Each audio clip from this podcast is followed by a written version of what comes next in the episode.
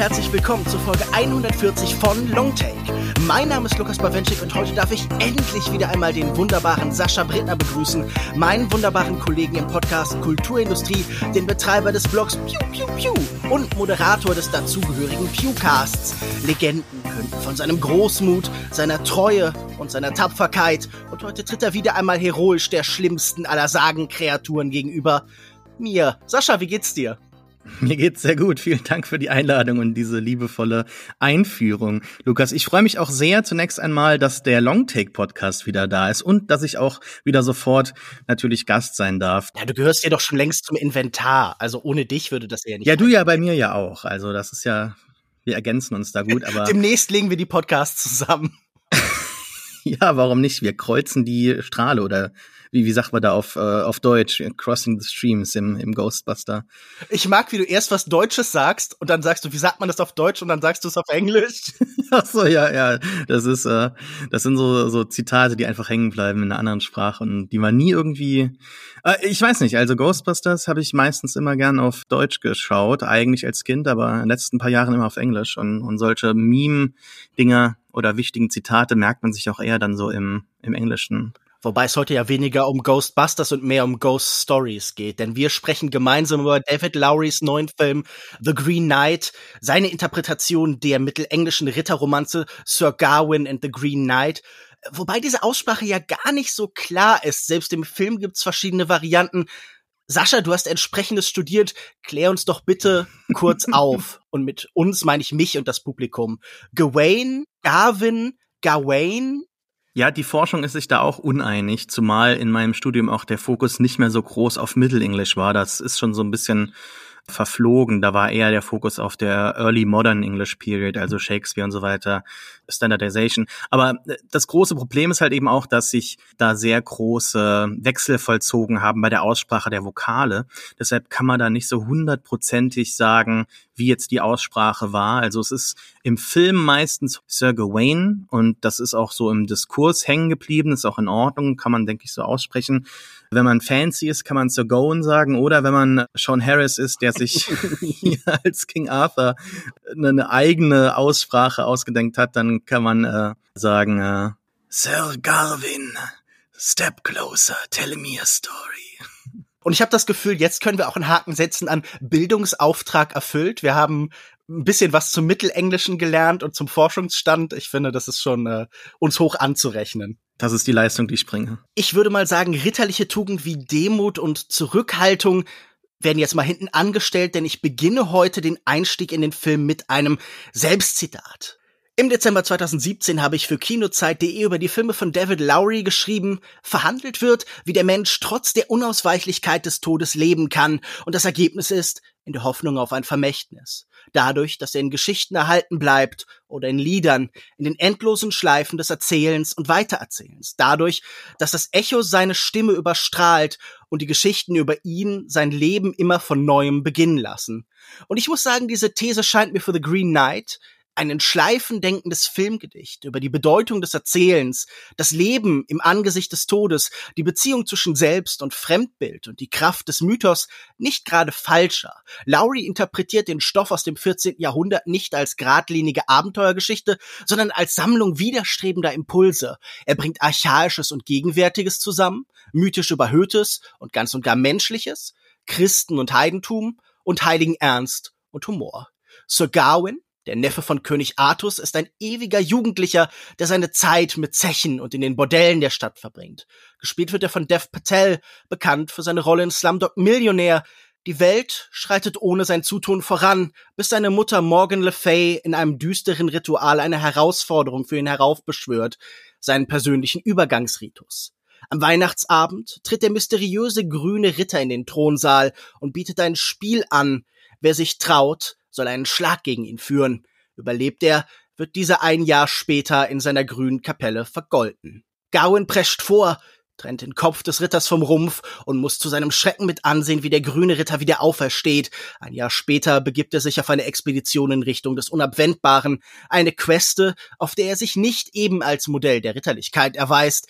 Er trifft auf Wegelagerer, Geister und Riesen, geht auf große Campbellsche Heldenreise. Er schreitet voran, vor allem aber scheitert er voran. keine seiner Aufträge, keine seiner kleinen Missionen ist von einem wahnsinnig großen Erfolg geprägt. Die Frage, die ich mir bei diesem Film sofort gestellt habe, was macht denn der Mythos in und mit der Gegenwart. Welche Faszination übt diese Erzählung von der noch nicht entzauberten voraufklärerischen Welt aus? Was macht Lowry mit der Rückbesinnung auf alte Erzählformen? Ich glaube, das ist so die Kernfrage heute, aber ich möchte kleiner einsteigen. Dieser Film beginnt bei Dev Patel und zoomt dann nach und nach immer größer in die Welt hinaus. Und ich glaube, so machen wir das auch heute mit dem Podcast. Also möchte ich auch genau bei ihm einsteigen. Lass uns über Gesichter reden. David Lowry sucht auch nach Darstellern, deren Gesichter etwas Zeitloses haben. Dev Patel hingegen ist als Protagonist anders. Ich finde, er sieht wahnsinnig kontemporär aus. Dem könnte man auf der Straße begegnen. Was glaubst du, macht das mit seinen Filmen, dass er jetzt diesen Bruch vollzieht, dass er diesen neuen Ansatz findet und sehr zeitgenössische Gesichter wie Dev Patel einbindet. Ich weiß nicht nur, was du meinst, ich stimme dir sogar in großen Teilen zu. Also zunächst mal dein Essay, das du geschrieben hast vor ein paar Jahren, ist ja quasi gerade schon äh, prophetisch eigentlich. Also man muss auch nicht übertreiben. Nee, wirklich. Also als ich es mir durchgelesen habe, dachte ich mir so, hat er schon das Drehbuch zu The Green Knight irgendwo gehabt? Ich möchte mal kleiner anfangen und komme dann am Ende zu deiner Frage zurück. Ich finde The Green Knight ist ein jetzt schon unvergesslicher Film. Ich finde ihn ganz eindringlich und auch gespenstisch wunderschön. Alles Adjektive, die ich eigentlich immer auf David Lowrys Filme anwenden würde. Er ist mitreißend, in einer gewissen Weise auch quälend gerade schon und tief bewegend, aber auch eine, eine sehr strange Reise, also ein ganz bildgewaltiges Epos hier, das uns gezeigt wird, eine nostalgische Romanze, wirkt oft sehr schwermütig mit vielen Dark Fantasy Elementen und auch wenn das jetzt sein erster Film ist, der nicht in Amerika spielt, wirkt das Ganze doch schon sehr aus seinem sonstigen Werk gegriffen. Also David Lowry ist ein bekennender Atheist und seine, sein ganzes Werk wird durch diese Weltanschauung durchdrungen und man kann das überall erkennen. Ich habe da sehr viele Anknüpfungspunkte. Da werden wir noch, denke ich, über viele Aspekte reden können, aber auch wie er eben die Südstaaten, die häufig Setting sind in seinen Filmen, inszeniert, ist das so ein Land der Mythen, der Legenden, etwas Zeitloses. Du hast es schon angesprochen, seine Geschichte soll sich alt anfühlen. Er kann keine modernen Gesichter sehen, auch wenn er die Schauspieler sehr mag. Also das ist immer eine Rückbesinnung, eine Suche, ein Träumen. Und ja, da wirkt Dev Patel auf den ersten Blick vielleicht etwas kontemporär, aber ich finde, Dev Patel ist großartig gecastet, denn diese Reise, so schwermütig sie auch ist, so also er, er, er fehlt ja auch an jeder Ecke. Es ist sehr viel Humor in der Reise auch drin und in der Art und Weise, wie er seinen Körper zeigt, wie er sich gibt, wie er sich teilweise auch so über den Boden windet. Also das ist aber auch gleichzeitig sehr verletzlich. Wie Gawain hier gezeigt wird, da finde ich Dev Patel eigentlich perfekt gecastet, obwohl sich jetzt vieles auf diese auf dieses moderne quote unquote äh, Casting jetzt hier konzentriert ja, das ist schon ein richtiger Schritt. In vielen vorherigen Rollen hat er auch bewiesen, finde ich, dass er den Schmerz von so einem jungen Mann auf der Suche nach Bedeutung, Identität und auch hier eben natürlich dem Abenteuer sehr gut vermitteln kann. Und da Lowry sowohl daran interessiert ist, hier diesen Mythos so heraufzubeschwören, aber auch gleichzeitig so ein bisschen zu dekonstruieren und dann was Neues zu sagen, was Neues zu schaffen und auch für eine moderne Zuschauerschaft eben äh, zu, zu sagen, mhm. äh, ist er perfekt gecastet insofern. Das finde ich nämlich auch. Und wenn wir gerade beim Mythos waren, möchte ich noch sagen, also es gibt ja solche alten Texte hier aus der Artus äh, ja, aber auch sonstigen äh, Middle English äh, Tales oder sowas, Canterbury Tales, das sind ja auch, wenn man die liest, Texte, die so eine Unkennbarkeit besitzen. Also mhm. man weiß nicht zu 100 Prozent, wie man sie aussprechen soll, aber auch welche Welt dort gezeigt wird. Wir werden hier natürlich ganz viel ansprechen, was im, im Film ist, äh, was teilweise oftmals nicht zusammenpasst vielleicht auf den ersten Blick, was auch so ein bisschen überfordern kann oder man sieht den Wald vor lauter Bäumen nicht. Aber so geht's mir auch manchmal beim Lesen solcher alten Texte, weil auf der einen Seite weißt, es nicht, weißt du nicht so hundertprozentig, wie du es aussprechen sollst, wenn du nicht irgendwie Mittelenglisch. Aber vor allen Dingen hast du die Weltsicht nicht, oder? Die Perspektive dieser Zeit ist genau. das Spannende, glaube ich.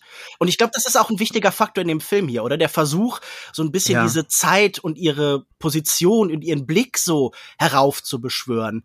Und das ja. ist, glaube ich, auch so das Interessante, dass man gleichzeitig mit diesem Film in die Vergangenheit guckt und die Vergangenheit so ein bisschen zurückguckt. Also das ist, glaube ich, irgendwie auch was versucht worden ist. Ja, da ist so eine Sensibilität in diesen Geschichten, die außerhalb unseres unserer Reichweite liegt, aber wir können sie erkennen.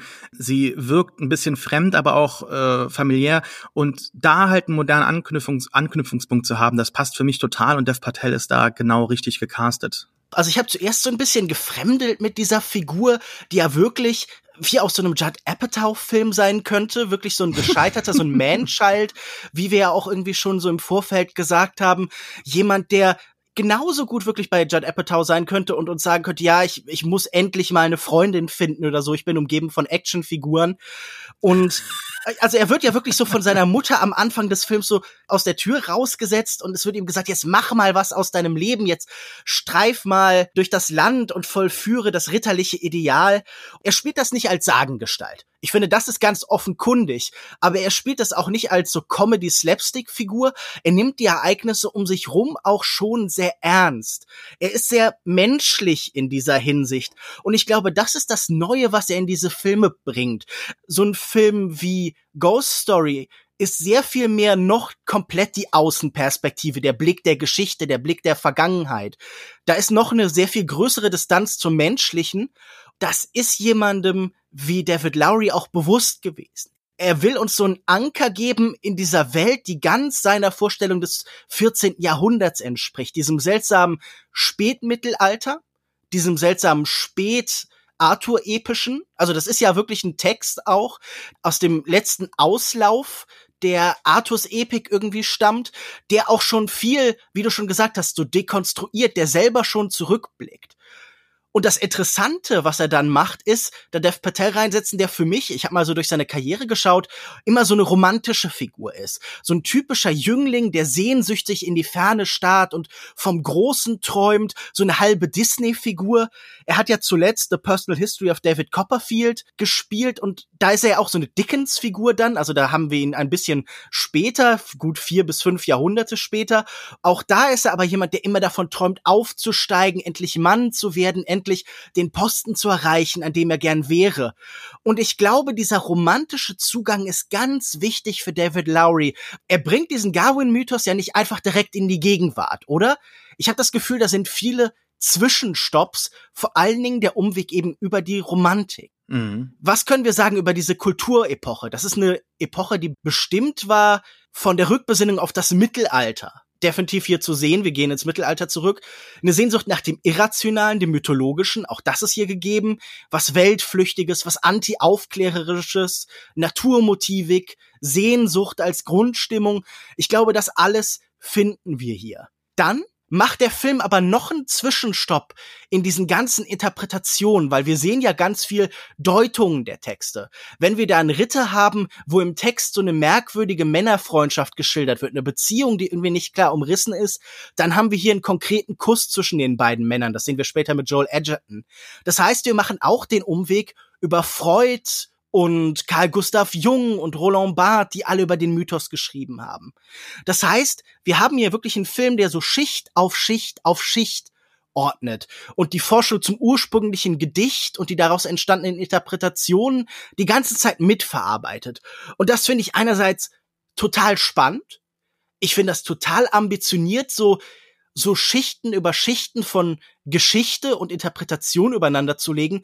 Aber ich glaube, das war auch beim ersten Sehen für mich sehr viel.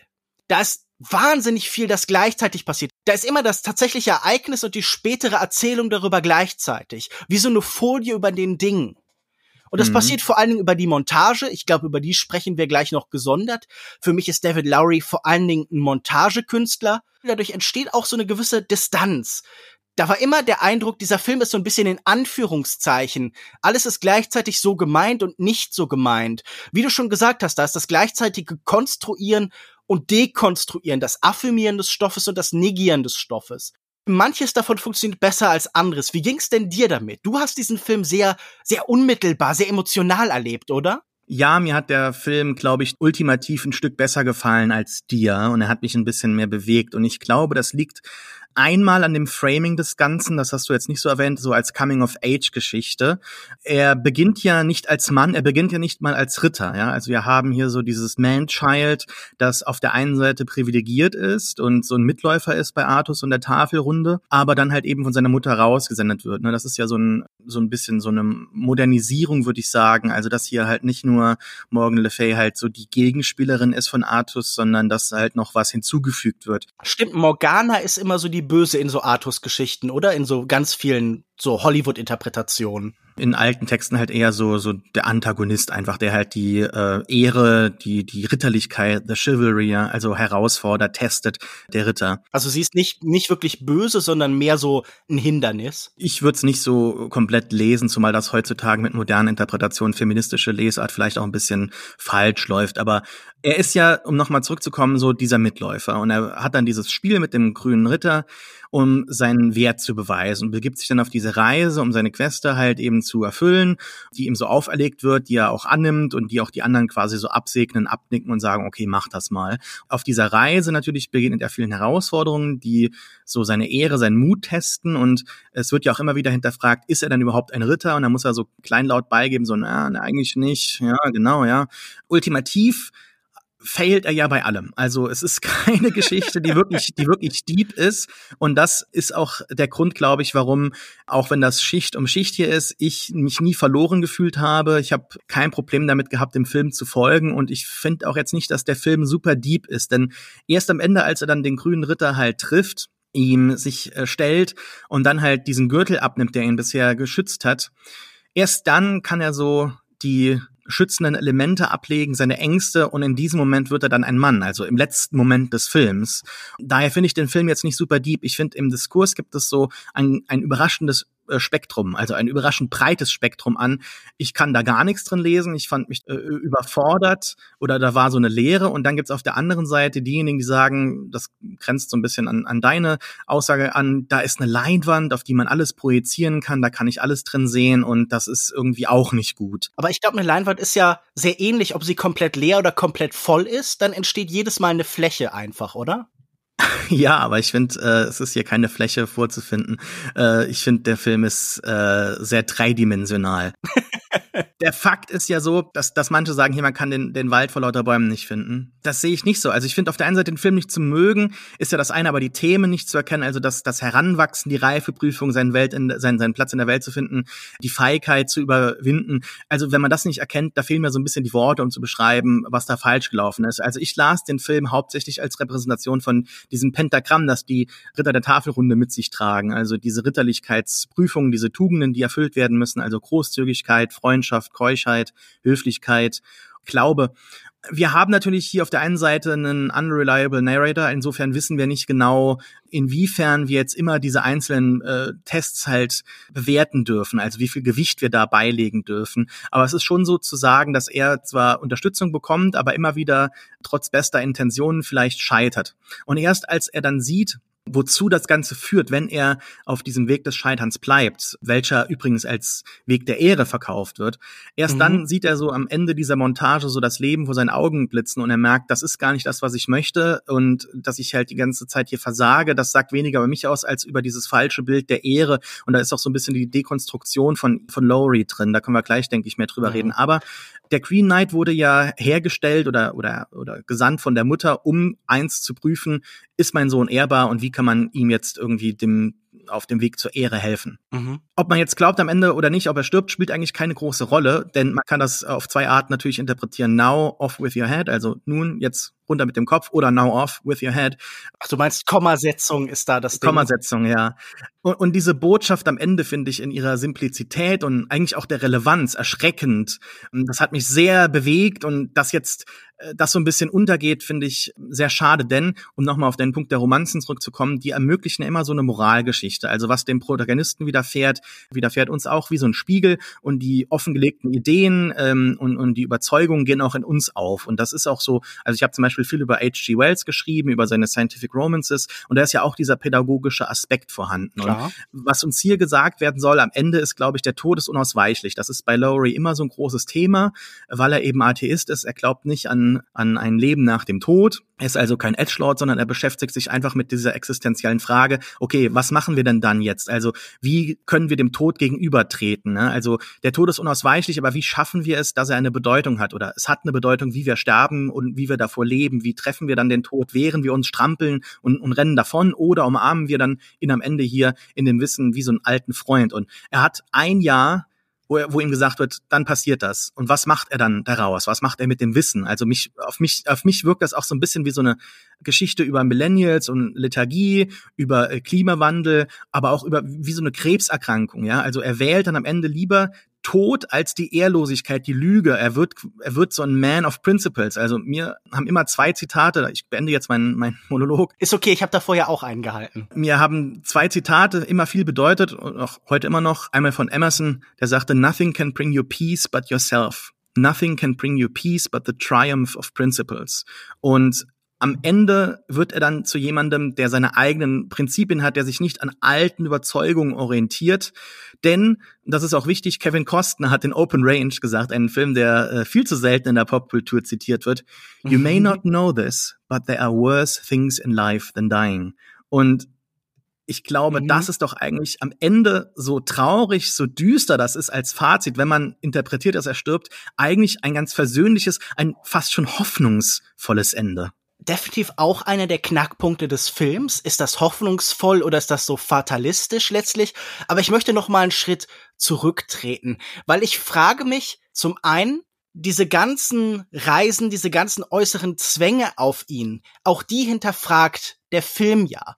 Er fragt ja, ist es denn überhaupt sinnvoll, dass er sich so beweisen muss? Sind diese Prüfungen und Tribulations, ist das überhaupt Ausdruck einer irgendwie gesunden, vernünftigen Welt? Ich glaube, das ist ja etwas, das uns permanent auch so vor Augen geführt wird. Also ich weiß nicht, ob mhm. wir aus heutiger Sicht unbedingt eine Dekonstruktion von mittelalterlicher Ritterlichkeit brauchen oder ob wir da nicht ohnehin eine gesunde Distanz zu haben, allein schon historisch gesehen. Ich weiß nicht, ob es nicht spannender gewesen wäre, die so ganz ehrlich und aufrichtig darzuführen. Aber er macht ja immer beides gleichzeitig. Und das ist, glaube ich, das, was mich an diesem Film stört oder was mich so, so ein bisschen frustriert, dass ich immer das Gefühl habe, er sagt immer beides zusammen. Er sagt uns immer gleichzeitig, hier ist die moderne Perspektive und hier ist aber die mittelalterliche Perspektive, die ihr auch zur Kenntnis nehmen müsst. Fast schon huldig, oder? Du meinst irgendwie, manchmal sind die Bilder so groß und so pathetisch, dass man irgendwie sich so fast dieser Zeit unterwirft und ihren Ideen. so könnte man es sagen, ja. Ich glaube, er nimmt diese Bilder schon oft super ernst. Er bricht nicht offen mit diesen Bildern. Also er macht jetzt nicht Monty Python and the Holy Grail oder so da draußen. Weißt du, was ich meine? Das sind ja auch Bilder, ja, die ja, sind ja, sehr dreckig Klar. und sehr ernst, aber sie werden dann sehr offen gebrochen, indem da halt irgendwie visuelle Elemente reinkommen, die fremdartig sind. Diesen kompletten offensichtlichen Bruch vollzieht er zu keiner Sekunde, sondern er macht das eben vor allen Dingen, indem er unsere heutige Perspektive so als Echo da drin mitschwingen lässt. So dieses Gefühl, ist das überhaupt sinnvoll, dass man diese Vorstellung von Ehre hat? Zum Beispiel, ist das nicht eine Welt, auf die er dahin strebt, zu der er hin will, die ganz viele Leute ausschließt, zum Beispiel Essel, die ja in dieser Vision am Ende von seinem Leben, die ja sicher eine düstere ist, aber eine realistische, für das, wenn er das einfach hier so vollzieht, wie es von ihm gefordert wird, da wird sie ausgeschlossen, da passt sie nicht in diese Welt der Adligen und das Volk ist hier ja sowieso immer etwas, das nur so am Rande stattfindet, das leidet. Er reitet relativ teilnahmslos an einem Schlachtfeld voller Toter vorbei und das ist ja das Volk. Das sind die Leute, die für diese adligen Ideen sterben müssen. Der Krieg ist immer so, ein, so eine kuriose Randerscheinung, die passiert in kurzen Montagen oder im Hintergrund. Davon erzählt uns ja schon die erste Einstellung. Im Hintergrund brennt irgendwas, vielleicht wird die Stadt gerade gebrandschatzt, vielleicht ist es auch einfach nur eine Katastrophe und das geht ihnen gar nichts an alles. Also da ist immer so eine Kritik dran, diese Ritter sind mit sich selbst beschäftigt, während Wichtigeres anderswo passiert. Und das frage ich mich halt, ob er diese Ritterlichkeit nicht permanent auch in Frage stellt. Die Antwort ist ja, natürlich tut er das.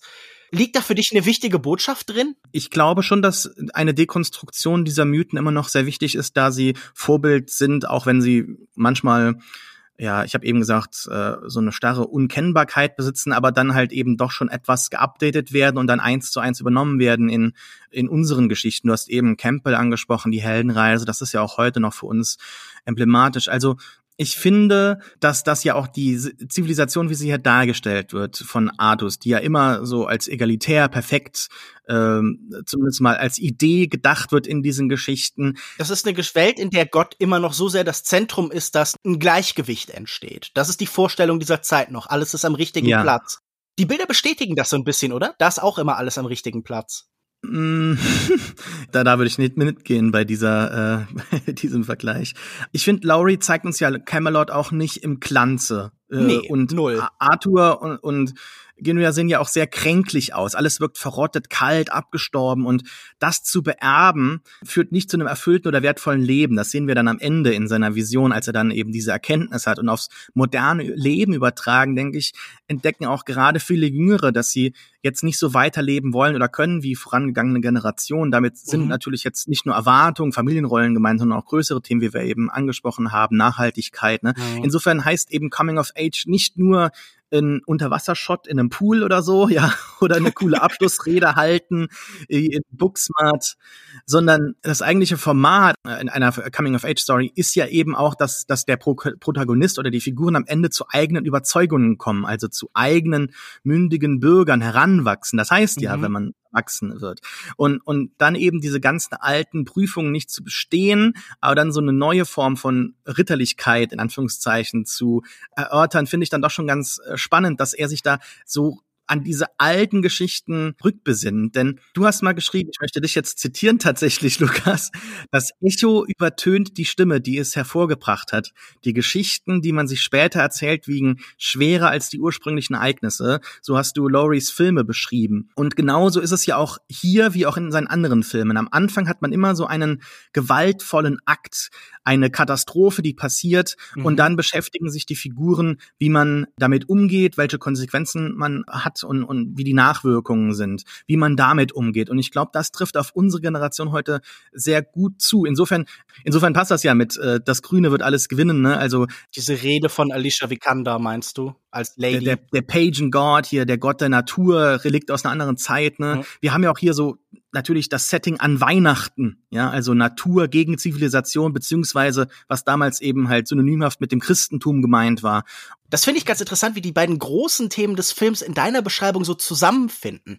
Weil es geht natürlich um diese Welt der Ritterlichkeit, die eher skeptisch betrachtet wird. Also es geht auch irgendwie um die Frage, ist da nicht immer ein äußerer Zwang, der diese Welt hervorbringt? Und genauso geht es natürlich auf der anderen Ebene um Umweltschutz, um die Klimakatastrophe. Dieser Green Knight wird dadurch, dass er jetzt nicht einfach nur ein grüner Typ ist, sondern so eine Art Baumwesen, so eine Art etwas anthropomorpherer End, wirklich so als Verkörperung der Natur dargestellt. Und der Film ist ja auch voll von Bildern von zerstörter Natur und von zivilisatorischem, vermeintlich zivilisatorischem, das von der Natur zurückerobert wird, graduell. Und ich finde interessant, dass es zusammenfindet in der Idee, genauso wie die vorherrschende Ideologie dieser Zeit, also dieses Rittertum, eigentlich nur eine Fassade war über einem Schrecken, über einer gewissen Ignoranz, ist unsere heutige Zeit, die in weiten Teilen immer noch die vergangene und die dadurch kommende Katastrophe so wegzulächeln und genauso sich so den eigenen Questen und Missionen anzugedeihen, anstatt halt sich diesem wirklich elementaren Problem zu stellen. Also es ist ein Kampf eigentlich gegen konservative Ideen. Ne? Das, was du beschreibst, ganz kurz nur als Einwurf, finde ich perfekt am Ende des Films verkörpert in dieser Kapelle. Der grüne Gott, der die Natur verkörpert, ist dann am Ende in einer überwucherten, kaputten, von Pflanzen zerstörten, von Wurzeln zerstörten Kapelle. Also das ist ja ein Bild, das perfekt passt dazu, was du beschreibst, oder nicht? Du hast schon recht, da stirbt ein alter Gebrauch, die Kapelle als christliches Symbol, das jetzt hier dann korrumpiert ist, zerstört ist, verfallen ist, die aber auch gleichzeitig natürlich irgendwie das Bild von so einer alten Ordnung aber irgendwie geht's ja auch gleichzeitig so ein bisschen um die Obsoleszenz des Kinos, oder? Der Film fängt ja an mit so einer Art Projektorlicht. Wir haben so einen kleinen runden Kreis, wo Licht durchfällt. Und diese Form von so Daguerreotypie oder so. Ich weiß nicht, was genau für eine Art von Foto die Lady auf dem Schloss mit Dev Patel da macht. Er bekommt ja immer wieder, wird er verewigt in Bildern, in Gemälden, in Porträts auch da sind immer wieder so Anspielungen an Lichtspiel halt. Dass es auch so ein bisschen um diese alte Welt geht. Es kommt wahnsinnig viel zusammen hier, oder? Es ist schon echt so. Oder dass, dass wir uns diese Geschichten heute nur in einer anderen Art und Weise erzählen. Also wir haben ja auch dieses Puppenspiel. Er bekommt an einer Stelle das Buch geschenkt. Also wir sehen immer wieder Medien oder Arten und Weisen, wie wir uns Geschichten erzählen, überliefern über die Zeit. Das halt zu hinterfragen ist halt schon sehr wichtig, weil an einem Punkt am Ende des Films, was mich sehr bewegt hat, ist, als dann Sir Gawain äh, den grünen Ritter fragt, is that all there is? Und dann sagt er halt, der grüne Ritter, what else ought there be? Also was soll da noch sein? Und da als die Verkörperung der Natur kommt halt so dieses ähm, indiffer diese indifferente Haltung raus. Ne? Also ich finde, passend zu den äh, anderen Zitaten, die ich herangebracht habe, eben passt da Stanley Kubrick. Der hat nämlich mal in einem Playboy-Interview gesagt, The most terrifying fact about the universe is not that it is hostile, also dass das Universum, äh, das Universum nicht feindlich ist, sondern but that it is indifferent. Yeah, but if ja. we can come to terms with this indifference, then our existence as a species can have genuine meaning. However vast the darkness, we must supply our own light. Und das tut er ja am Ende in seiner Entscheidung. Und wie sie belohnt wird oder nicht, das bleibt dem Zuschauer überlassen. Ich, ich wollte nur sagen, ich sehe da was Hoffnungsvolles am Ende. Ich glaube, es ist halt vor allen Dingen was Existenzphilosophisches, oder? Und damit was Hoffnungsvolles. Ja, also genauso ja. wie bei jemandem wie Sartre oder davor auch schon bei Leuten wie Heidegger oder so, der Gedanke da war, es gibt keinen inhärenten, von Gott gegebenen Zweck der Existenz, sondern wir sind zur Freiheit verdammt, wir entscheiden uns selbst über unsere eigene Bedeutung, über den Sinn unserer Existenz. Also da geht ja auch immer eine Hoffnung von aus. Also wie bei Sartre gesagt, der Existenzialismus ist ein Humanismus. Ich finde, das ist jetzt kein wahnsinnig origineller Gedanke, sondern wie gesagt, das kann man alles in den 50ern eigentlich schon in den 20ern in der Philosophie nachlesen, aber es ist schon ganz in Ordnung umgesetzt. Aber darf ich noch mal den Schritt zurück machen? Wir waren gerade noch bei der Medialität. Ich fand ganz schön, es gab da ein Zitat von Bert Repandl, sowieso einer der besten Kritiker, den wir so in deutscher Sprache haben.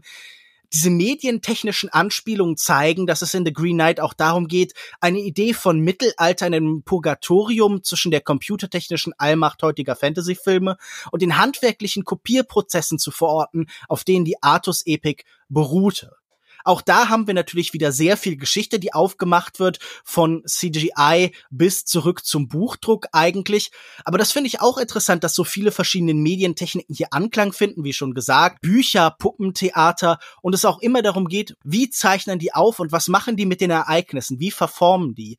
Ein Zitat von Alicia Vikander als Lady, die uns dann erzählt, so ja, manchmal, wenn mir die Bücher nicht so gefallen, dann mache ich die auch besser. Also das ist natürlich auch so ein bisschen, was hier der Autor mit der Geschichte gemacht hat.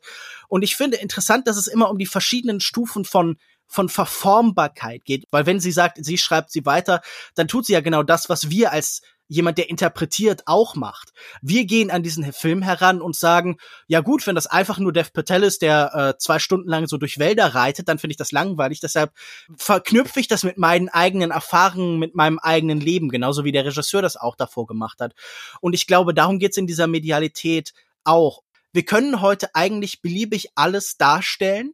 Wir haben auch so viel Erfahrung, dass wir sehr viel Wissen über Vergangenes Dargestelltes haben.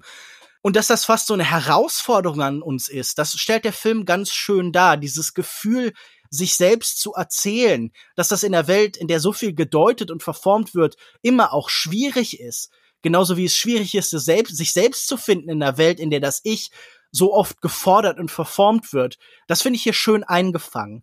Das war irgendwie etwas, das im Moment des Sehens nicht zu mir durchgedrungen ist, aber je mehr ich darüber nachdenke, desto reizvoller erscheint mir das. Und das ist auch das, was mich tief bewegt hat, diese Herausforderungen, die er sich dann trotzdem stellt. Du hast eben gesagt, er reitet durch die Welt, eigentlich stolpert er ja durch die Welt, da kommt zu keinem positiven Fazit eigentlich bis am Ende gerade an, an was ich denken musste, war, dass Lowry aber in seinen Filmen das ja immer in einer gewissen Weise macht. Ne? Also du hast eben gesagt, dass er die Schauspieler castet, die irgendwie alt wirken, um sich so so einem historischen Zugang irgendwie leichter so zu ermöglichen. Aber es liegt ja auch so in seinen anderen Filmen, denn keiner der Filme hat irgendwie, glaube ich, bis auf Old Man and the Gun ein tatsächliches Jahr, in dem sie spielen. Also gerade zum Beispiel mhm. Pete's Dragon ist so ein Film, der spielt, glaube ich, in den 80ern, ist da irgendwie verortet, könnte aber auch genau dann 2016 spielen, wo er erschienen ist. Und er hat mal gesagt, am Anfang in dem Interview zu Ain't Them Body Saints, also den Ton, den er hier möchte,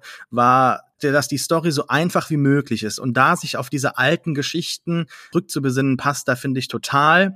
Denn er möchte das so traditionell wie möglich haben. Die Dringlichkeit in der Geschichte soll vom Ton und den Gefühlen herkommen. Und wenn du dann dieses Gefühl gerade beschreibst, dieses sich zurechtfinden müssen in dieser Welt, dann ähm, passt das für mich perfekt zusammen. Und auch wie er ja auch seine Welten immer darstellt, das hat was Metaphysisches, finde ich, eine traumhafte Qualität und auch eine zeitlose Qualität. So, sowohl in der Orientierung, aber auch in der Darstellung. Also er ist aber auch so ein bisschen gefangen zwischen so einem Naturalismus, also in der einen Weise wirken manche Shots oftmals wirklich eingefangen, fast schon dokumentarisch und dann kommt da der Formalismus wieder, Formalismus wieder und drückt sich so dem Ganzen auf, versucht das in so eine Form zu pressen. Das ist ein schöner Kontrast, den auch andere Filmemacher oftmals haben oder das, wo, wo die sich abarbeiten, den spannend finden. Also Lowry ist ja sehr stark inspiriert, würde ich sagen, von Terence Malick zum Beispiel. Und es gibt im, im Drehbuchschreiben oftmals dieses äh, Mandat oder, oder dieses Credo Show, don't tell. Und, und ich habe das Gefühl, bei Lowry er erzählt uns viel, um zu zeigen. Also es gibt ja auch diesen einen Kurzfilm von ihm, diesen Pionier, wo nur ein Vater seinem Sohn eine Geschichte erzählt und wir sehen nichts dieser Geschichte. Also da wird komplett mhm. auf alles verzichtet, was sonst so seine Filme ausmacht. Wobei das ist vielleicht sein Film, der, der das ja im Kern das trifft, was ihn ausmacht, was ihn am spannendsten macht und, und für mich auch zu einem der besten Filmemacher des letzten Jahrzehnts. Und ich kann auch kaum erwarten, äh, was er, was er aus, äh, ich kann jetzt kaum glauben, dass mir die Worte über die Lippen kommen, aber äh, was er jetzt aus, aus, Peter Pan macht, also welcher äh, Kritiker oder welcher Filmfan freut sich denn, außer man wird irgendwie in Disney Resorts gefahren oder äh, Resorts gefahren oder in äh, Also wer freut sich auf Peter Pan, meinst du? Er hat auch gesagt, dass das das Werk ist, das ihn bis jetzt am meisten ähm, erfreut hat, was ihm am meisten Freude bereitet hat und was auch sein bester Film werden könnte, was ich so total verrückt finde, ne? Also welche ja. Realverfilmung von aber Disney. Aber wer sagt das denn nicht über seinen neuen Film? ist das nicht wie, Bands erzählen doch auch über jedes Album, das ist jetzt wirklich unser bestes Album, bei dem wir am besten irgendwie. Na komm, aber siehst du nicht, siehst du da nicht irgendwie so also viele Sachen verortet? Du hast doch, also wenn du jetzt den, dein Essay nochmal vorlesen würdest, ne? Und dann am Ende würde man sagen, so, und jetzt macht der Peter Pan. Ja, leuchtet mir total ein. Du hast natürlich recht. Gerade das Nicht-Erwachsen-Werden und der Ort, der jenseits der Zeit liegt, das sind natürlich Themen, die perfekt für ihn sind. Klar passt das zu ihm. Was ein, was ein ganz komischer Moment im, im Longtake-Podcast. oh, jetzt komm. ich werde ganz emotional, Lukas. Aber noch mal ganz kurz eine Sache, die ich noch erwähnen wollte, ähm, was er auch mit Malek gemeint, äh, gemein hat, ist diese langen Einstellungen, ne? wo, wo schon andere längst geschnitten hätten. Und das gibt seinen Geschichten immer viel Raum und, und Luft zum Atmen, um sich zu entfalten.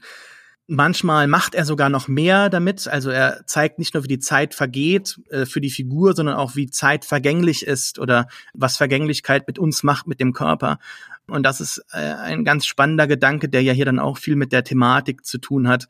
Das nochmal nur als letzter Punkt jetzt äh, zu seinen Kniffen als Regisseur. Du bist ja eher ein Fan von ihm als, als Schnittmeister, aber ich finde, er ist auch ein begnadeter Regisseur. Na, ich, das hängt ja eng zusammen. Ich glaube ja. ja auch, dass Schnitt ja auch immer eine Form von Regie ist. Wenn die Frage ist, was wird uns gezeigt und wann, dann ist äh, der Schnitt natürlich ein wichtiger Aspekt davon. Er macht ja eh meistens beides.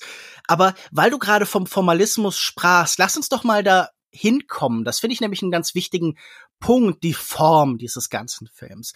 Die ist sicher auch eine der Sachen, die mir gefällt, aber mich auch irritiert, also die so widersprüchliche Emotionen in mir auslöst. Denn er schafft es immer, dass so Vergangenheit und Gegenwart so zusammenfließen. Das heißt aber auch, man ist nie so richtig im Moment, sondern wie schon vorhin gesagt, jeder Moment steht so ein bisschen in Anführungszeichen. Dieser Bildfluss der da ist, der immer wieder gabelt und neu zusammenfließt und diese, wie schon von dir angesprochenen, sehr langen Einstellungen, die mit so kurzen Einblendungen und Montagen verbunden werden, das ist schon immer ein etwas befremdliches Gefühl. Ich glaube, das verbindet ihn ja tatsächlich mit Malik. Auch bei dem habe ich immer das Gefühl, nicht im Moment zu sein, sondern überall da, außer wo wir gerade vielleicht sein sollten. Ich finde, die offenkundigsten Montagebrüche sind ja wir beginnen in einer Welt im Hof, wo ganz viel parallel montiert wird. Zum Beispiel dieses Ritual am Anfang, was ja so ein ganz spannender, typischer Moment ist, wo zwei Ereignisse so verknüpft werden und zusammengehören. Das, was seine Mutter mhm. ritualisiert macht und das, was ihm dann entgegentritt.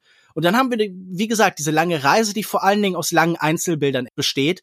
Es sind vor allen Dingen ganz viel Matchcuts alles wird irgendwie als Matchcut miteinander verbunden. Da ist ein Kreis oben und dann ist da ein kleiner Kreis beim Ritual und dann hat er da irgendwie diese Glocke um den Hals und von der wird auf einen ähnlich geformten Pilz geschnitten.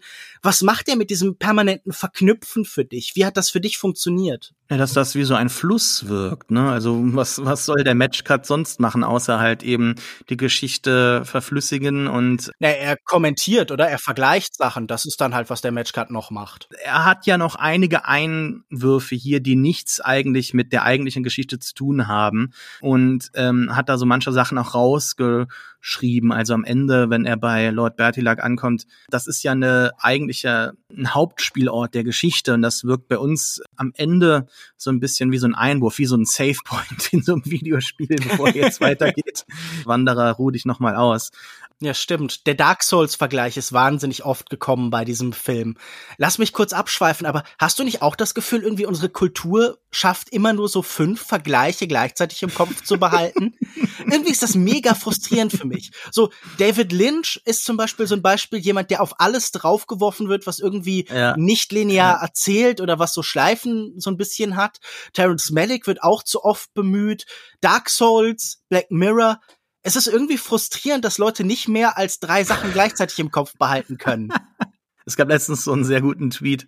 Guy who only watched Boss Baby, seeing his second movie, mm, getting a lot of Boss Baby vibes from this. so, Unser Referenzpool so als Menschheit ist immer sehr flach. Das ist aber auch, glaube ich, so ein typisches Phänomen des Streaming-Zeitalters. Wir haben alle die Möglichkeit, uns in unseren eigenen äh, Interessen komplett zu verlieren und wir haben keine Monokultur mehr, wo wir so äh, ein breiteres Spektrum an äh, Referenzen haben. Insofern konzentriert sich das auf so fünf Sachen, die noch irgendwie alle durchgemacht haben und mhm. manchmal auch sich so auferlegen aus, aus so einem Pflichtbewusstsein, okay, ich möchte doch schon irgendwie wissen, worum hier geredet wird oder was jetzt andere damit meinen, ohne dass es mich tatsächlich interessiert. Also ich glaube, daher kommt das und das wird sich noch wahrscheinlich krasser intensivieren. Also wie viele Streaming-Dienste gibt es aktuell? Also ist, ist das vielleicht auch der Grund, warum es keine großen Parodiefilme wie Scary Movie oder sowas mehr gibt? Es könnte auch daran liegen, dass sie scheiße waren. Das auch. Das ist sicher ein wichtiger Faktor, das will ich. Aber das hat ja niemanden daran gehindert, tausende von denen zu veröffentlichen eigentlich. Ich glaube mehr, dass irgendwie dieser kulturelle, ja wie schon gesagt, dass diese Monokultur fehlt, die das erlauben würde. Das ist ja eigentlich interessant, oder? Dass es die nicht ja, mehr es gibt. Das ist definitiv ein Faktor. Aber es liegt auch, glaube ich, darin, dass wir in einer doch schon sehr zynischen Kultur Kultur aktuell existieren, wo auch vieles so beyond Parody ist. Und vieles ist mit seiner Parodie verschmolzen, oder? So der Superheldenfilm hält seine Parodie auch immer ganz nah an sich und baut die mit mm. in die mhm. Filme ein, seit Deadpool oder jetzt The Suicide Squad oder sowas. An jeden ernsten Punkt kommt sofort eine Erleichterung ne, oder äh, ja. etwas, was, was das Runterschlucken von schwierigen äh, Fakten halt vereinfacht. Und da haben wir halt so einen Film wie jetzt hier The Green Knight, der so ein bisschen sperriger ist, der so Themen anspricht, die einen äh, schwermütig stimmen, eine düstere Atmosphäre haben und viel aneinander reihen. Und klar, da muss natürlich der Matchcut helfen, das Ganze miteinander so ein bisschen zu verbinden. Wir haben Kapitelüberschriften, die das Ganze so oftmals auch betiteln, worum es jetzt geht, was eingeworfen wird. Also die Geschichte mit äh, Winifred zum Beispiel, das ist ja so nicht drin. Also ich finde das durch das Pentagramm, durch diese fünf Tugenden doch ganz gut miteinander verbunden und dass das am Ende sehr gut zusammenkommt, habe ich schon erwähnt. Also es ist viel drin, ähm, es steht viel nebeneinander, es gibt viele Schichten, die aufeinander hier liegen, wie du gesagt hast, aber am Ende des Tages bleibt das für mich eine doch relativ simple Geschichte, die, wie gesagt, in dieser Simplizität eine ganz große Relevanz hat und große Themen anspricht, mich daher tief berührt hat, auch in der Entscheidung am Ende. Also, wozu entscheidet er sich denn? Ne? Dadurch, dass er nicht jetzt derjenige ist, der dann in dieser Montage King Arthur wird, der dann äh, das Ganze untergehen sieht. Er, er hofft, stattdessen was anderes zu hinterlassen, also eine Geschichte, die inspiriert. Ne? Kein Königreich, das untergehen wird, das wieder einmal von der Natur zurückgewonnen wird wird, sondern er hofft, eine Geschichte zu hinterlassen, mit einer Geschichte zu inspirieren und mhm. wie halt so dieser typische Mythos, so wie so ein Echo durch die Zeit uns zu erreichen, aber in, in einer ehrlichen Art und Weise, nicht in dieser geschwollenen Ritterlichkeit,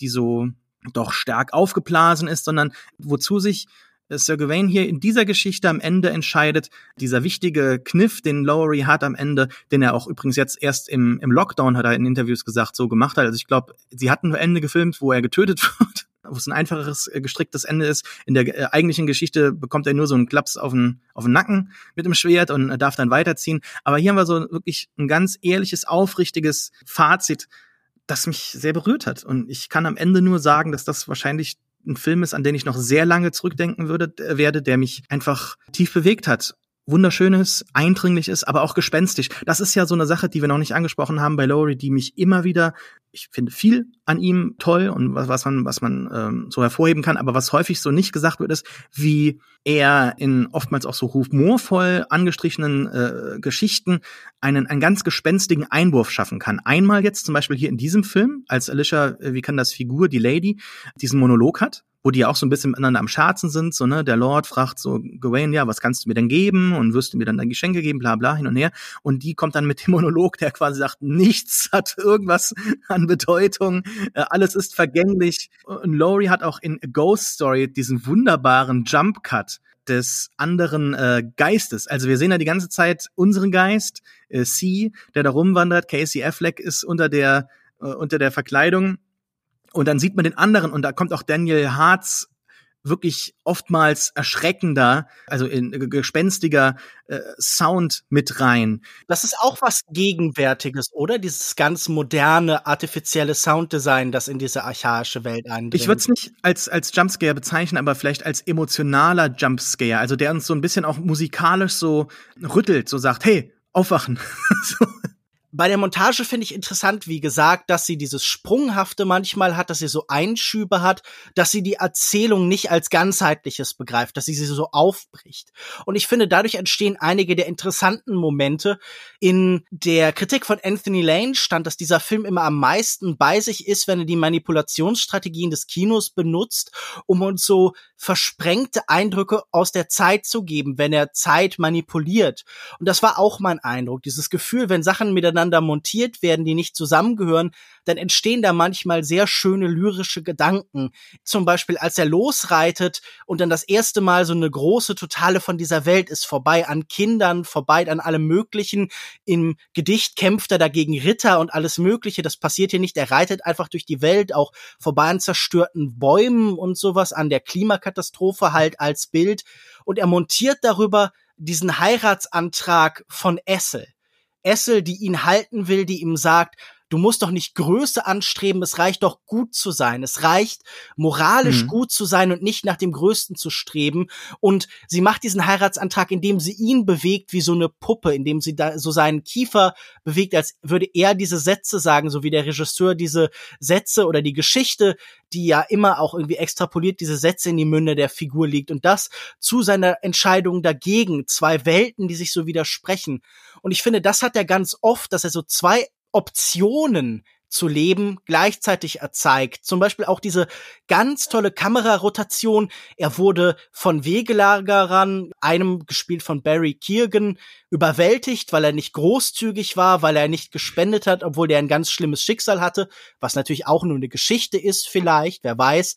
Aber er wurde gefesselt in den Wald gelegt und die Kamera rotiert und zeigt einmal ein Skelett ihn, der schon tot ist, und dreht sich dann weiter und zeigt ihn dann doch noch lebend. Und ich finde diese Gleichzeitigkeit von vielen Ideen, die immer da, oder sagen wir Optionen, die da existiert, immer total faszinierend, aber wie schon mhm. gesagt, auch frustrierend. Ich bin immer hin und her gerissen, ich kann mich da nicht richtig entscheiden, das ist irgendwie so ein bisschen ironisch zwischen Filme sollen sich auf Sachen festlegen und Filme dürfen Optionen anbieten, dürfen ja so poststrukturalistisch, dürfen so konstruktivistisch funktionieren und uns eine Welt in Fragmenten und Scherben zeigen. Und hier hat es mich an vielen Stellen dann doch eher gestört. Es ist ein Film, der leitet auf eine Entscheidung hin. Und der sagt im Endeffekt, wichtig ist, dass man sich für etwas entscheidet, vielleicht so für das heideggerianische Sein zum Tode, der Tod, der zurückstrahlt, den wir als Element des Lebens begreifen, den wir als eine Form des Seins begreifen. Aber gleichzeitig mhm. hat er so viele Elemente, wo er sich nicht entscheidet. Und das schien mir ein Widerspruch. Ging dir das gar nicht so, dass er. Wo entscheidet er sich jetzt nicht, wenn du sagst, wenn er so viele Elemente hat, wo er sich nicht entscheidet? Er entscheidet sich vorher nie dafür, uns eine Version der Realität zu zeigen, sondern er hat immer dieses Folienartige.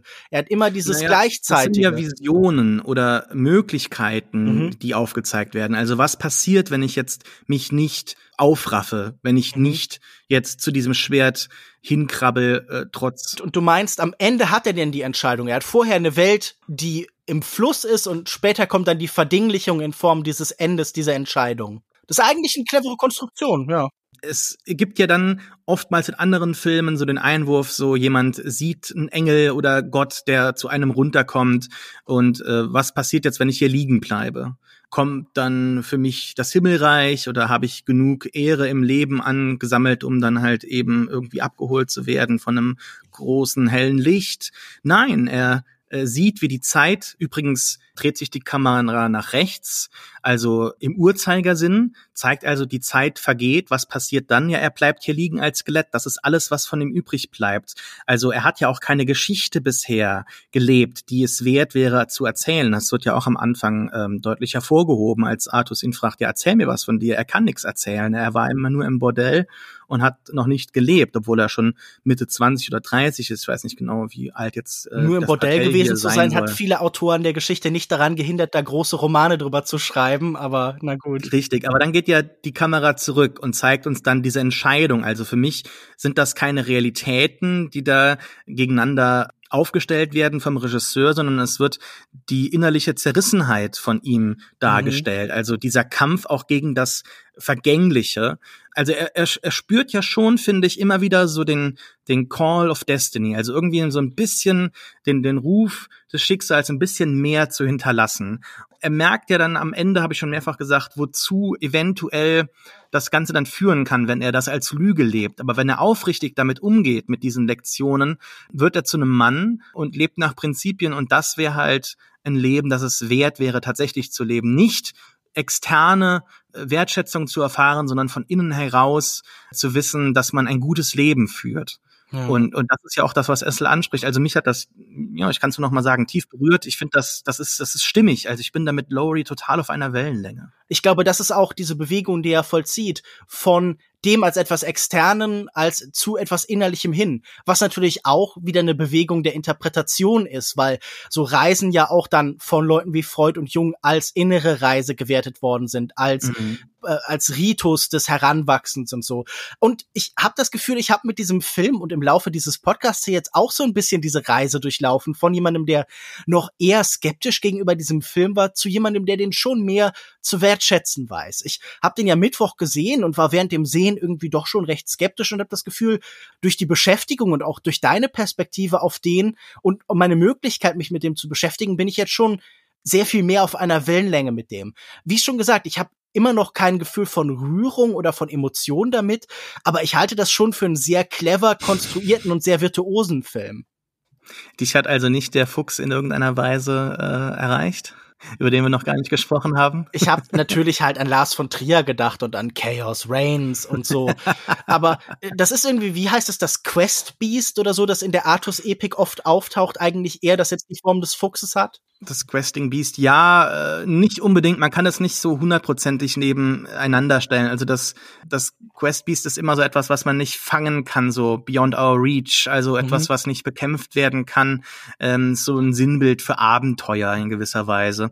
Der Fuchs ist ja eher der Companion. Also wir haben ja mehrere Geschichten hier, Kapitel, wo diese Tugenden halt überprüft werden und er, er wie gesagt, er versagt bei allen. Also er versagt bei der Keuchheit, er versagt bei der Frömmigkeit, er versagt dann halt auch eben bei der Fellowship, bei der Freundschaft hier mit dem, mit dem Fuchs. Er sagt ja auch am Ende, er schickt ihn weg hier, weg mit dir. Das ist, ich, ich wollte deine Companionship gar nicht. Ich hab, weiß nicht, mhm. was er auf Deutsch sagt. Ich habe es im Englischen gesehen. Ähm, und die Frage ist natürlich, wer oder was ist denn der Fuchs? Also der Fuchs ist normalerweise solchen Geschichten oftmals so, so ein typischer Spirit Guide, so ein Quest Guide, aber auch in der keltischen Mythologie manchmal so ein Trickster, also jemand, der ja. versucht, dich so aufs Kreuz zu legen, aber auch mal eine Figur, die einen ins Nachleben führt. Also es ist sehr schwierig rauszufinden, was er hier sein soll. Am wahrscheinlichsten ist es vielleicht sogar, dass es die Mutter ist, denn du hast ebenso das so gesagt, so, so als mögliche Schicksale und er entscheidet sich ja am Ende für sein eigenes.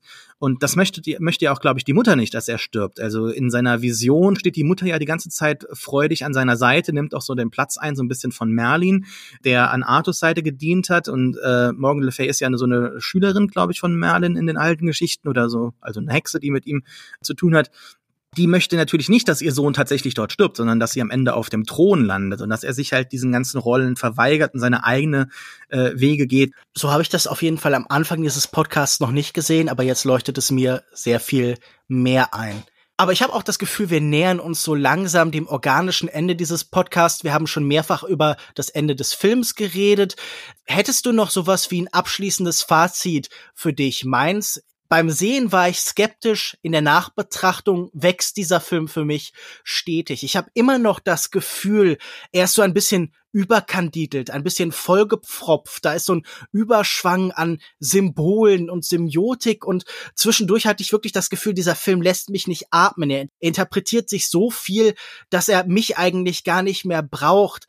Aber jetzt, wenn ich so näher herantrete, dann ist das ja eigentlich auch immer so, dass man so diese flächige Logik des Films auch einfach unterwandern kann, indem man näher rangeht und irgendwie dieses flächig gezeichnete dann doch wieder als Sammlung von tausend kleinen Farbpunkten und Ideen begreift. Ich habe immer noch das Gefühl, es ist ein bisschen arg White Elephant Art, also Art is an expensive hunk of well-regulated area, both logical and magical, wie Manny Faber geschrieben hat.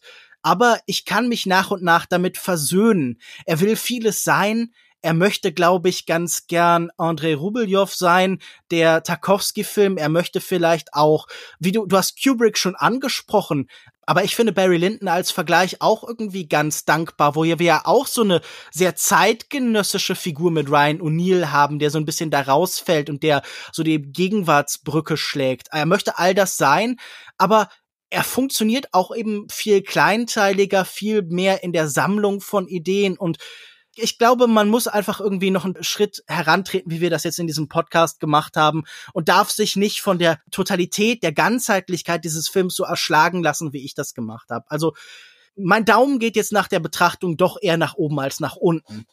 Möchtest du noch mal zusammenfassen, warum dein Daumen ganz nach oben geht? das freut mich sehr. Schwierig, weil ich auch immer mich noch so ein bisschen erschlagen fühle. Ich möchte mal auf einer persönlicheren Ebene mit meinem Fazit beginnen. Also ich habe jetzt auch in diesem Jahr noch nicht so viele Kinofilme gesehen, äh, wie alle anderen natürlich auch, aber in der Zeit zu Hause hat einem das gefehlt. Also dieses wirklich große Kinobild, in dem man auch verschwinden kann, in dieser Reise, in der man sich so reindenken kann. Ich habe schon seit längerer Zeit das Bedürfnis gehabt, mal wieder einen neuen Film zu sehen, der mich völlig durchdringt, wo ich mich auch so ein bisschen überwältigt fühle in einer ganz positiven Weise, wo ich mich drin verliere. Und in den ersten paar Tagen, in den Stunden, also es sind noch keine 48 Stunden vergangen, nicht so wirklich mal zu einem Fazit hinreißen kann, wo ich immer noch das Gefühl habe, ich bin, mir fehlt noch so, obwohl ich den Film natürlich liebe und so weiter, mir fehlt noch so die notwendige Distanz, um mich so ein bisschen von dieser Liebe zu lösen, um die halt zu hinterfragen, um die näher zu betrachten. Und und um sie zu analysieren mit einer mit einer gewissen Objektivität und das das fehlt mir momentan. Deshalb also ich möchte heute Abend noch mal reingehen. Das wäre mein Fazit. Ich möchte ihn sofort noch mal sehen, weil ich glaube, die ganze Symbolik, also der Film ist ja extrem aufgeladen, die ganzen Metaphern und das ganze fließt, wie jetzt schon mehrfach gesagt, am Ende für mich perfekt zusammen. Und ich möchte das jetzt noch mal sehen, wie das äh, während des Films, weil ich komplett auch ohne irgendwas vorher gesehen habe, ohne was gelesen habe, reingegangen bin. Wie, wie ähm, ist das, wenn man jetzt schon weiß, was passiert? Wie fließt das dann besser zusammen? Oder vielleicht auch nicht, kann ja auch sein. Aber ich glaube eigentlich schon. Insofern, was macht der Film mit dem zweiten Viewing mit mir? Wird er dann noch ein Stück besser? Weil ich würde jetzt schon sagen, dass es für mich einer der Filme des Jahres ist, auf jeden Fall ein Film der letzten Jahre. Vieles von Laurie's Karriere ist hier äh, kulminiert, auf den Punkt äh, gebracht worden. Und ja, also ein, ein sehr, sehr persönlich bewegender Film für mich. Das ist doch wunderbar. Und wenn es euch genauso ging oder ganz anders, dann könnt ihr uns ja gerne Feedback dalassen, eure Meinung dazu schreiben. Wir freuen uns immer darüber, wenn das nicht nur ein Gespräch zwischen zwei Leuten ist, sondern wenn es danach von den Hörern weitergeführt wird. Denn jeder hat sicher auch eigene Deutungsweisen, eigene Perspektiven auf das Ganze. Sascha, vielen Dank, dass du dir die Zeit genommen hast. Wenn Leute mehr von dir hören und lesen wollen, wo finden sie dich denn im Internet? Naja, du hast es eben schon gesagt, auf pewpewpew.de oder pewcast.de. Das ist mein Podcast. Man kann aber auch gerne auf Twitter gerne folgen unter @reeft R E F T. Genau, und zum Beispiel beim Podcast Kulturindustrie, wo wir zwei von ja, vier stimmt. Moderatoren sind. Mich findet man auf Twitter unter @kinomensch, regelmäßig bei Cuts, regelmäßig bei Publikationen wie dem Filmdienst, Filmstarts oder Kinozeit Lukas, es ist dir bewusst, dass ich einmal gesagt habe, dass jemand, der mehr als zwei Podcasts hat, die Kontrolle über sein Leben verloren hat? Ja, und das würde ich natürlich sofort unterstreichen. Also ich habe nicht das Gefühl, dass ich wahnsinnig viel Kontrolle über mein Leben habe. Aber ich finde, das ist eine Frage für einen anderen Podcast. Keine Ahnung, wenn du einen über. Es ging doch hier um die Kontrolle über das eigene Leben. Ein perfektes Fazit, Lukas. Du musst dich an dem Green Knight orientieren. Du musst ein Mann mit Prinzipien werden. Ein Podcast. Ja, aber raus. sterben ist ja auch keine Option, Sascha. Naja, also jetzt mal als Fazit. Glaubst du, dass er gestorben ist oder glaubst du nicht, dass er gestorben ist? Glaubst du, dass der Green Knight ihn verschont hat? Weil da ist ja schon dieses Spielerische am Ende. Ich glaube, er stirbt, aber ich glaube, dass jemand wie David Lowry Tod eben nicht als Endpunkt begreift, sondern als etwas, das, wie schon gesagt, ausstrahlt, das Nachwirkungen hat, das das Leben einfach in neue Formen überträgt. Ich habe das in meinem Text beschrieben, dass das so ein bisschen wie bei Tarot funktioniert, wo der Tod ja eigentlich auch eher Neuanfang bedeutet, eine ne drastische Veränderung. Der Tod vielleicht nicht an sich, aber die Art und Weise, wie gestorben wird. Aber jetzt weiß ich nicht, wie ich zum Ende komme. Wir waren schon eigentlich nach dem. Sag doch danke fürs Zuhören, liebe Longtake-Hörer. Lukas ist ein äh, toller Mensch. Ich liebe ihn. oh. Das hat mir sehr viel Spaß gemacht. Es freut mich, dass ich einmal mit einem Fazit aus dem Longtake rausgehe. Ähm, ich habe äh, mit einem positiven Fazit. Ich habe Lukas nämlich ein Meme geschickt gehabt. Soll, sollen wir das noch sagen oder Ja klar, erzähl, ja. es gibt ja dieses Meme, wo es heißt hier, hey honey, it's 4 am, time for your, äh, ich weiß nicht, wie es im Original ist, äh, Ballbusting oder sowas. Irgendwie so. Und so habe ich mich wieder gefühlt, als du mir gesagt hast, ja, du fandest ihn schon ganz gut, weil jedes Mal komme ich hierher in den, in den ähm, Longtake-Podcast und wir besprechen Filme, wo du denkst so, ja, den liebt der Sascha, also komm hierher und ich erzähle ihm jetzt, warum ich nicht ganz so bei ihm bin. Und ich möchte halt immer bei dir sein, Lukas. Und und dann oh. äh, habe ich so das Gefühl, so wir finden nicht zusammen. Das ist am Ende natürlich ein ganz inspirierendes Gespräch. Es macht natürlich Spaß, ne? ich bin jetzt bisschen spielerisch hier, aber es ist schon so ein leicht frustrierendes Gefühl, wo ich denke, Mann, Lukas, komm doch zu mir. Und dass du jetzt so diese Reise so ein bisschen begonnen hast zu mir und ich glaube, wenn du ein Second Viewing auch noch irgendwie vollziehen wirst, dann äh, ja, bist du in meinem Herzen. Ich finde, das sind doch rührende Worte für den Abschluss. Vielen Dank fürs Zuhören und bis zum nächsten Mal. Tschüss. Ciao.